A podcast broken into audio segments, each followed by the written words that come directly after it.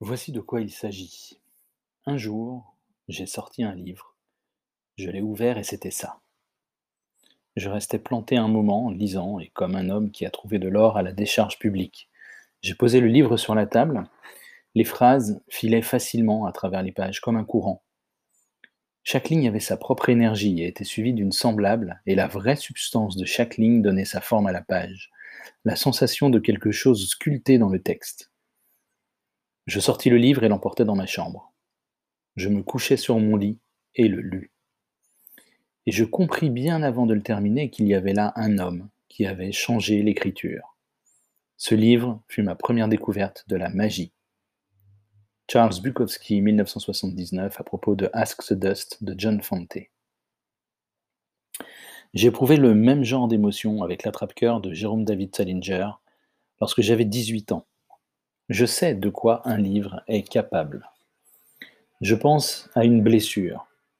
Je pense à une blessure qui aurait quelque chose d'amical, d'où le sang continuerait de couler avec douceur pour vous rappeler que vous êtes en vie, et même bien en vie, et capable d'éprouver une émotion qui vous honore et vous grandit. Je pense à une blessure car étrangement se mêle une notion de douleur à l'amour que l'on porte à certains livres.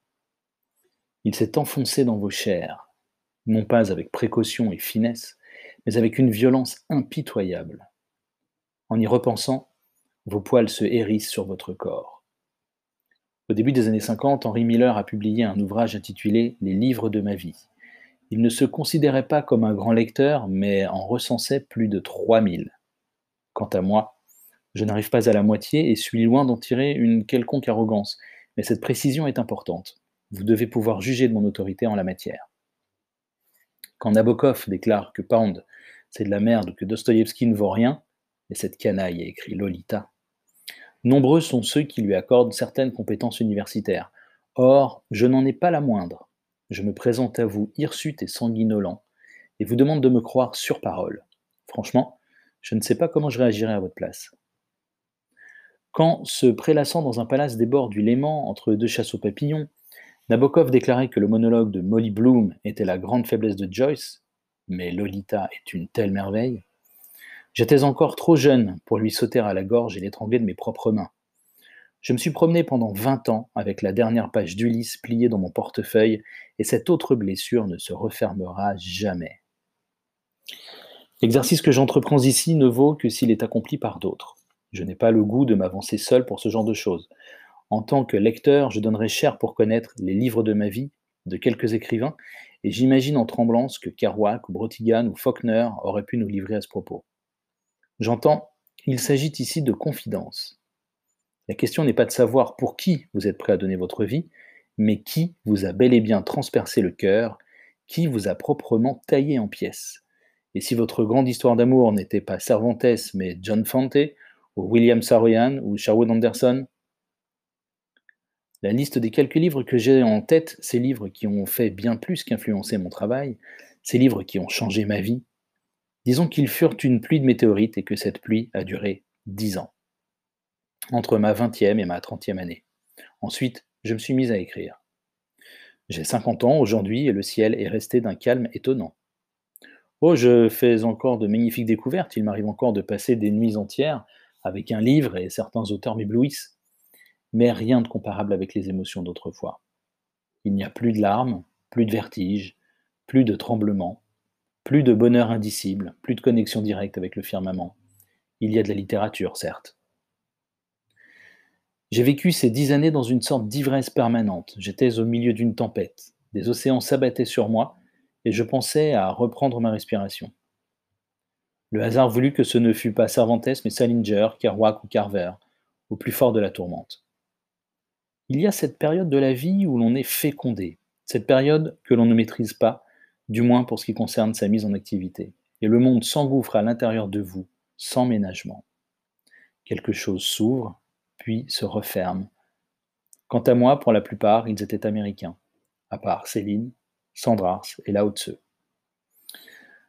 En fait, j'étais alors bien plus impressionné par James Dean, Marlon Brando ou Bob Dylan que par les écrivains. Je n'attendais rien de la littérature.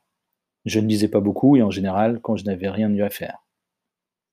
Je n'accordais au livre qu'une attention distraite. Quelquefois, j'étais surpris par l'étrange intensité qui se dégageait d'une page, mais il en était comme d'une apparition fugace et improbable, dont on ne sait s'il faut réellement y croire, si on a du temps à perdre avec certaines anomalies sensorielles.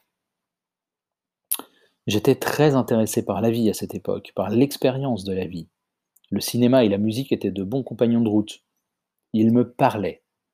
Les livres ne me parlaient pas encore. Je n'étais pas prêt. Avant l'attrape-cœur, je ne savais pas ce qu'était un livre. Je crois que l'on peut lire durant toute sa vie sans savoir ce qu'est réellement un livre, sans jamais avoir senti ses genoux se plier et se cogner contre le sol. Il se peut que l'on ne soit jamais prêt, et The readiness is all, comme le remarquait Hamlet. Prenez notre ami Nabokov, qu'aucune musique n'a jamais pu émouvoir. Derrière le splendide écrivain, il y a toujours le petit pet sec incapable de saisir la merveilleuse musique de Molly Bloom, tandis que Bukowski pleurait en écoutant Malheur et Kerouac avec Charlie Parker. Si l'on peut vivre sans la musique, on doit pouvoir le faire sans les livres. Je n'avais pas l'impression de m'en porter plus mal. Voyez comme il courait après ses papillons, comme de sa suite au beau rivage, il était en mesure d'apprécier les subtiles variations de la lumière sur les eaux du lac. En d'autres lieux, préoccupé par d'autres problèmes, je n'étais pas plus à plaindre que lui. Si c'est la connaissance ou la sagesse que l'on recherche, déclare Miller, mieux vaut alors aller directement à la source. Et la source, ce n'est pas le savant ni le philosophe, le maître, le saint ni le professeur, mais la vie elle-même, l'expérience brute de la vie. J'étais tout à fait d'accord. Je pensais que les livres étaient une source de savoir, je ne savais pas encore qu'ils parlaient d'autre chose, que certains livres parlaient d'autre chose, que certains livres n'étaient pas des livres, mais de purs moments d'émotion qui vous élevaient vers les cimes. J'éprouvais une espèce de frayeur terrible en refermant la trappe-cœur. Je me mis à trembler en pensant que j'aurais pu ne jamais connaître une telle expérience. Je le relus aussitôt, une seconde fois, pour m'assurer que je n'avais pas rêvé. Il y a de fortes chances pour que vous ne tombiez jamais amoureux d'une reine de beauté. Il se peut que votre première histoire d'amour avec un livre, vous préfériez l'oublier et n'en parler à personne. Mettons que vous en ayez pincé pour Paulo Coelho ou Barbara Cartland. Ce n'est qu'ensuite, si vous n'avez pas eu la chance d'être violé par Proust ou Balzac, que vous pourrez vous promener en compagnie des grands auteurs et sortir en ville sans craindre que l'on vous montrât du doigt. Tout le monde peut le faire. Écoutez-les. Ils sont tous en train de relire Flaubert, Stendhal ou Dostoïevski, et non pour livres de chevet que Chateaubriand, Homère ou Saint-Simon. Plus ils sont bêtes et stupides, plus ils ont de bonnes lectures. Pas un seul roman policier, pas une bluette, pas un seul écrivain mineur à leur panthéon. Mais enfin, de qui se moquent-ils au juste? Pour la plupart, ils ont des têtes à ne rien lire du tout, ou Spinoza, entre l'horoscope et les recettes minceurs de leur magazine. Je me souviens d'un animateur de jeux télévisés qui était parvenu à me dégoûter de lire Au-dessus du volcan, tant le plaisir qu'il prétendait en avoir tiré semblait louche et artificiel, tant il cherchait à vous persuader que Laurie et lui étaient sur la même longueur d'onde au même titre que leurs nouvelles voitures ou leurs différentes marques de leurs costumes. Ils ont leurs grands auteurs et les sortent comme des cartes de visite. Mais où est la vérité dans tout ça? Où trouver le moindre intérêt à les écouter tant leur grossière vanité les étouffe? Ainsi donc, il conviendrait de partager les mêmes élans, les mêmes passions pour telle liste d'auteurs incontournables. Ai-je besoin de beaucoup de courage pour dire que Proust me fatigue et ne m'amuse pas, du tout? Même quand il fait Cattleya Que Flaubert me laisse de classe? Cela leur enlève-t-il une quelconque valeur et cela me rend-il infréquentable? Et si nous cessions un peu de nous glisser tant bien que mal dans des moules dont la rigidité nous blesse et nous écrase inutilement? Si nous cherchions à mieux nous connaître, à accepter notre liberté d'apprécier, à découvrir une véritable émotion qui ne serait pas semblable à celle du voisin, ni soufflée par les gardiens du temple et le pâle petit troupeau de leurs serviteurs, j'ai lu quelque part que Richard Brotigan était un petit maître, mais j'ai oublié le nom de l'imbécile qui avait proféré cet impérissable jugement. Ne pourrait-on pas balayer ce genre d'insanité ainsi que leur pourvoyeur d'une main ferme et une bonne fois pour toutes? Ne pourrait-on pas se délivrer de carcans insupportables et profiter du seul et véritable espace de liberté qui nous reste, à savoir de décider ce qui est bien ou mal, bon ou mauvais, sans avoir de compte à rendre à personne? Un auteur n'a d'intérêt que dans la mesure où il révèle ce qu'il y a de meilleur et de plus subtil en nous. Si c'est Flaubert, eh bien, allons-y pour Flaubert. Mais si c'est Brotigan, Ne jetez pas de coups d'œil inquiets alentour. Et au nom du ciel, ne vous laissez pas submerger par cet écœurant sentiment d'infériorité que rien ne justifie, si ce n'est le poids d'une culture si convenue et si largement partagée qu'elle en devient obscène.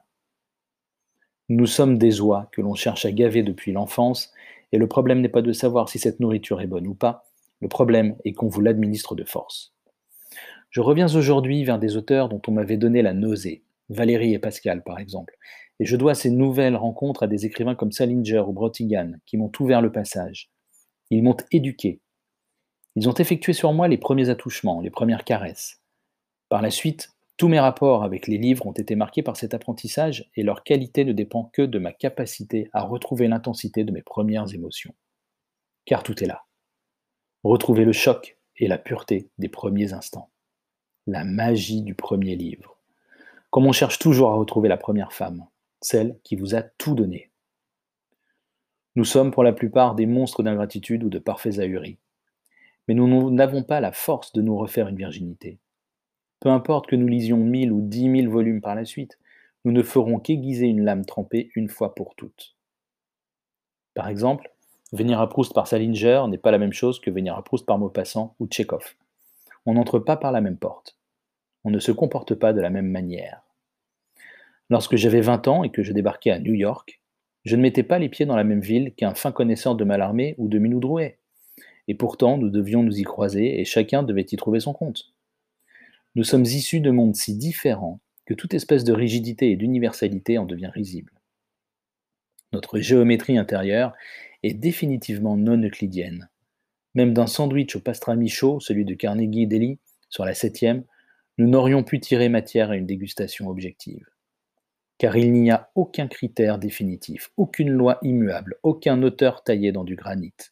Penser le contraire équivaut à renier sa propre existence, à se fracasser contre des statues. Or, nous ne fréquentons pas le même espace, nous ne visitons pas les mêmes villes. L'émotion du premier livre a rendu toute espèce de communauté impossible. Nabokov lui-même prétendait n'apprécier que la première partie de la recherche et tenait Salinger pour l'un des meilleurs écrivains de l'époque. Le choc de Nabokov est H.G. Wells, et il n'aime pas Cervantes, qu'ajouter de plus Peut-être une dernière chose, qui semble nous éloigner du sujet, mais qui participe du même état d'esprit, et qui finit par être agaçante. Tous les grands livres auraient été écrits. L'amusant, lorsque l'on considère ce genre de réflexion, n'est pas tant sa ridicule raideur que le sentiment d'effroi qu'elle implique face à une éventuelle remise en cause de pratiques culturelles acquises de haute lutte. On aimerait rassurer tous ceux qui veulent penser que la seconde moitié du XXe siècle augure de la stérilité des siècles à venir, mais il y a des limites que l'amabilité ne saurait franchir et l'on est bien obligé d'abandonner en chemin les vieilles carnes qui ne veulent plus rien entendre. Il faut une bonne couche de mauvaise foi et d'aveuglement hystérique pour ne pas admettre que, par exemple, Bret Easton Ellis voit largement Balzac ou que Murakami en impose à Zola.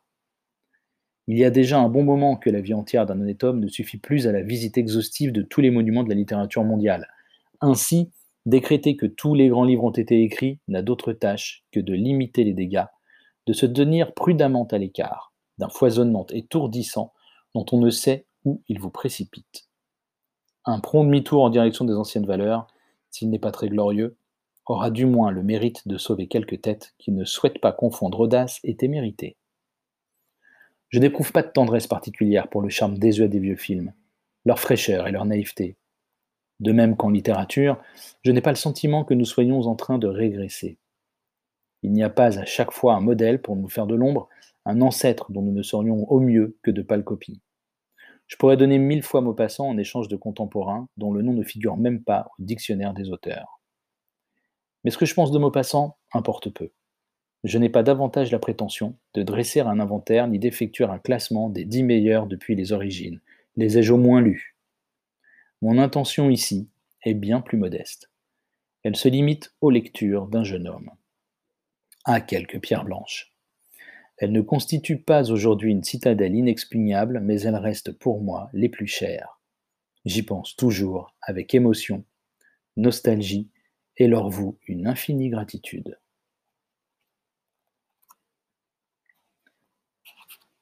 Henri Miller, La crucifixion en rose. Je ne me suis pas décidé à devenir écrivain du jour au lendemain, mais Henri Miller a sans doute représenté un point de non-retour.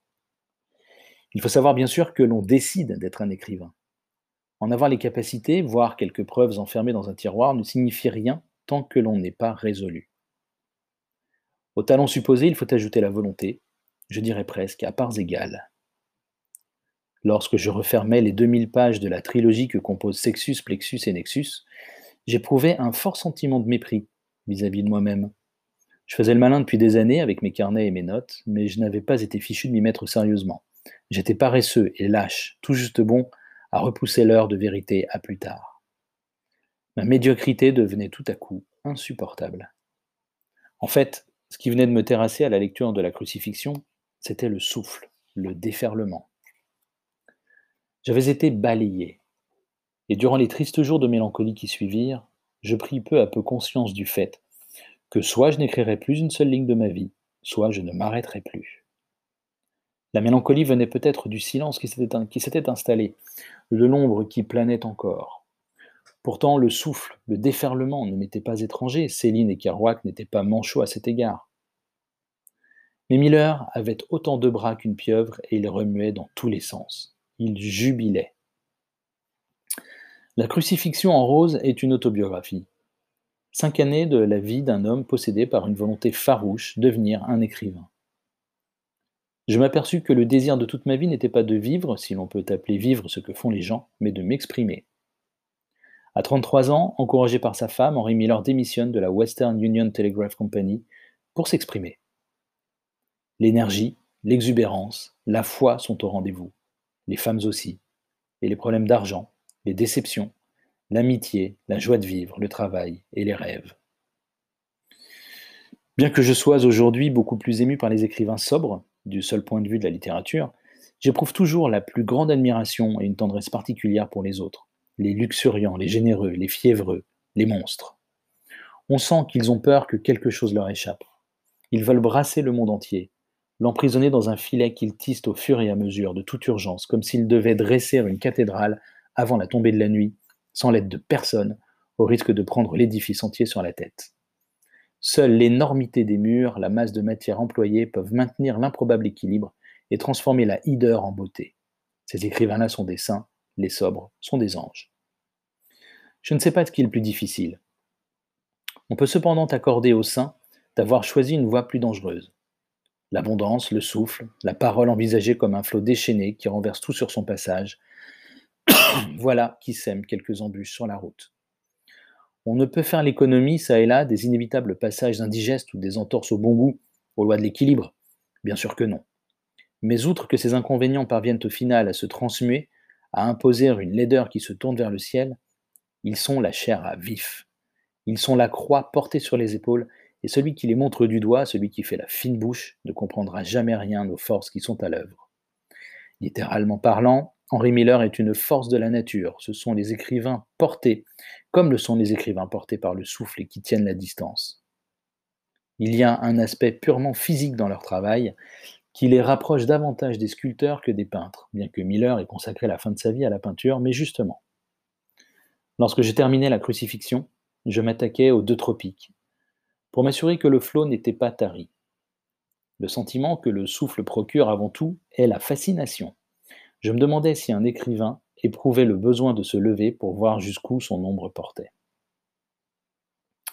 Quand Hemingway écrivait 500 mots par jour, Miller en écrivait 5000, ce qui ne lui laissait pas beaucoup de temps pour la pêche au gros ou les corridas.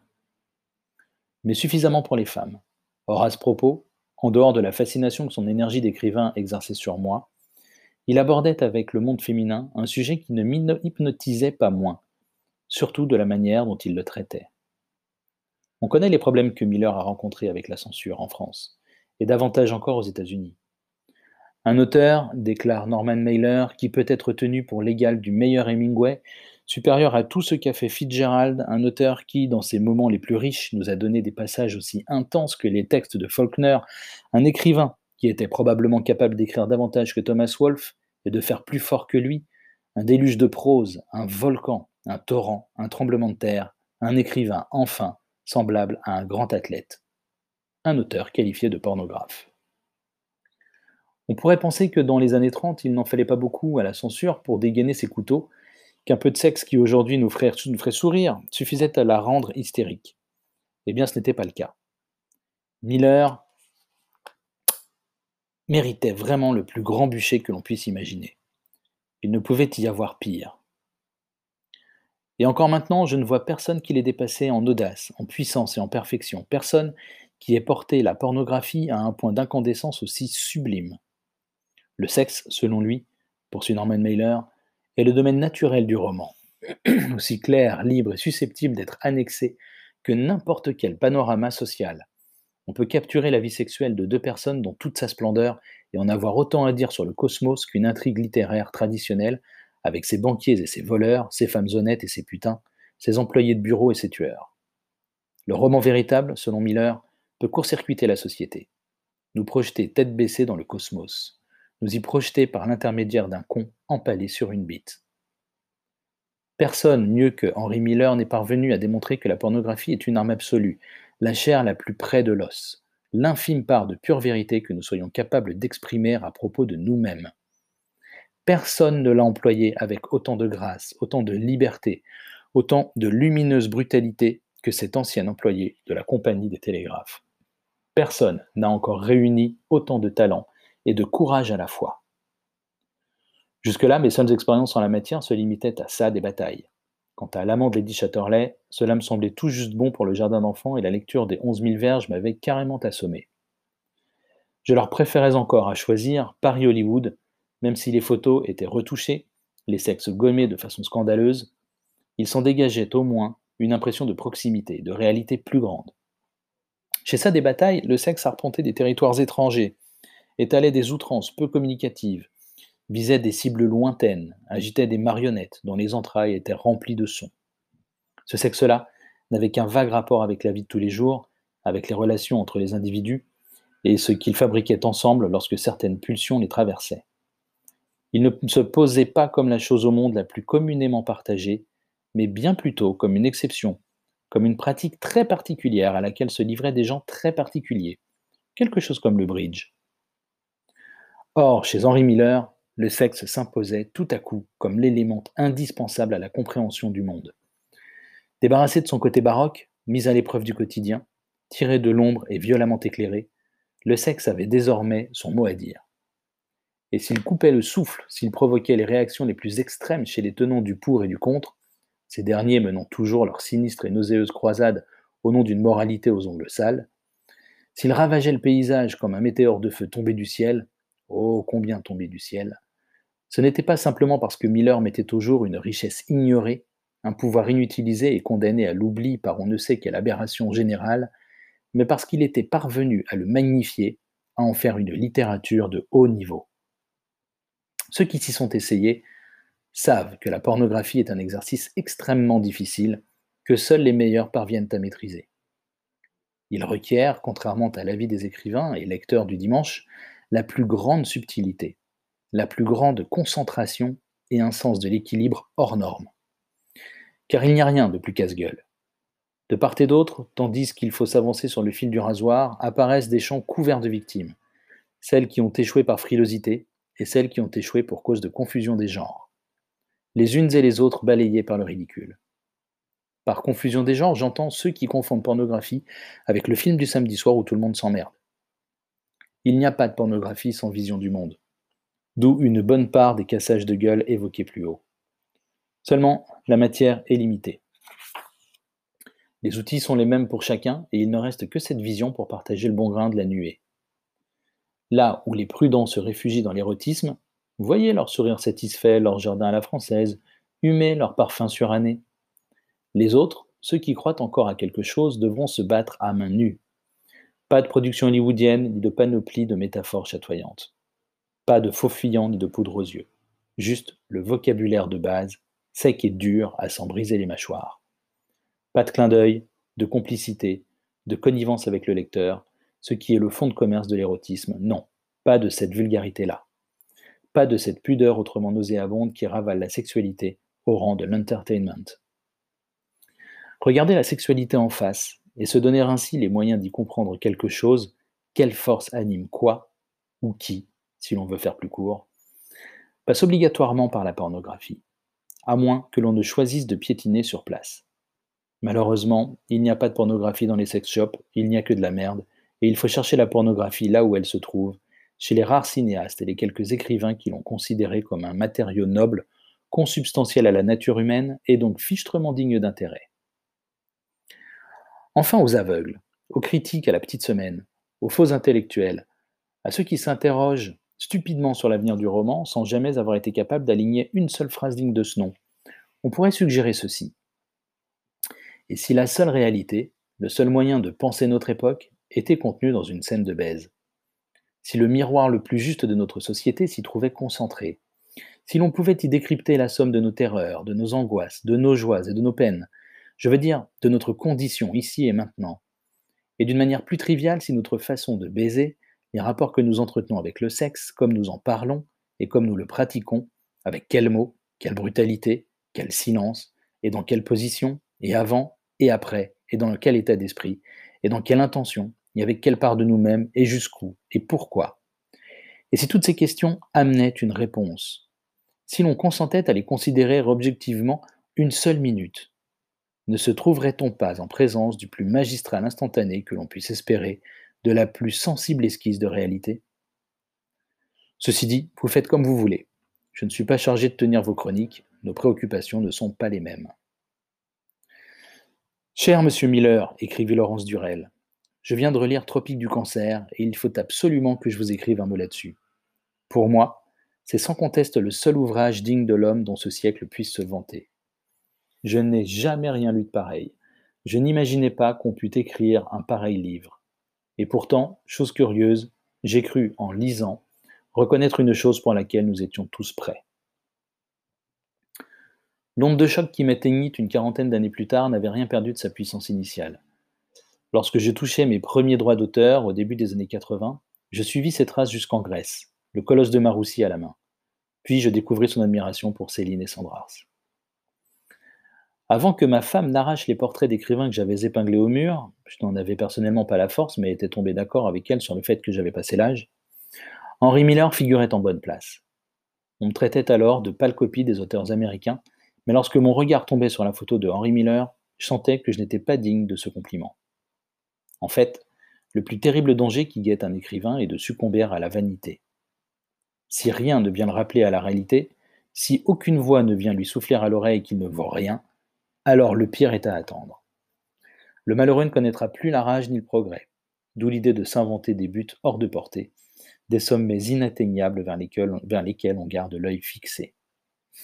À cet égard, Henry Miller comme Jack Kerouac sont de parfaites figures d'écrivains, de belles montagnes inaccessibles. On peut facilement les utiliser.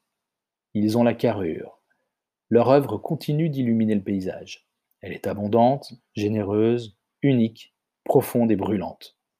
Elle a le pouvoir de briller davantage encore que par le seul produit de l'énergie qu'elle diffuse en réalité, et ainsi restera toujours hors d'atteinte. Si donc, à mon sens, il n'est pas inutile de se donner quelques verges pour se fouetter avant que la vanité ne nous étouffe, autant les choisir avec soin. Autant choisir avec soin ceux qui seront chargés de nous remettre à notre place, avec patience et fermeté, voire avec bienveillance. Qui donc aurait envie de se laisser fouetter par Nabokov, sincèrement? On voit qu'il entre une part de sentimentalité dans cette histoire, qu'au-delà de l'œuvre, il y a l'individu, les questions d'atomes. N'est-ce pas? Les vrais maîtres sont ceux qui vous ont transpercé le cœur de part en, de part, en part. Ce n'est pas l'ombre sidérante de Joyce ou de Proust qui m'amène à frémir des pieds à la tête, mais la lumière éclatante de Miller ou de Kerouac. On sait qu'il n'y a pas de justice ici-bas. Quelques rares écrivains vous accompagneront toute votre vie, d'autres pas. Quelques très rares écrivains seront une source intarissable, un éternel refuge, le nerf de votre foi. Ils deviendront votre famille, les autres pas. Mais là encore, encore une fois, nous sortons du pur domaine de la littérature et on se met vraiment à respirer. Philippe Gian, Ardoise.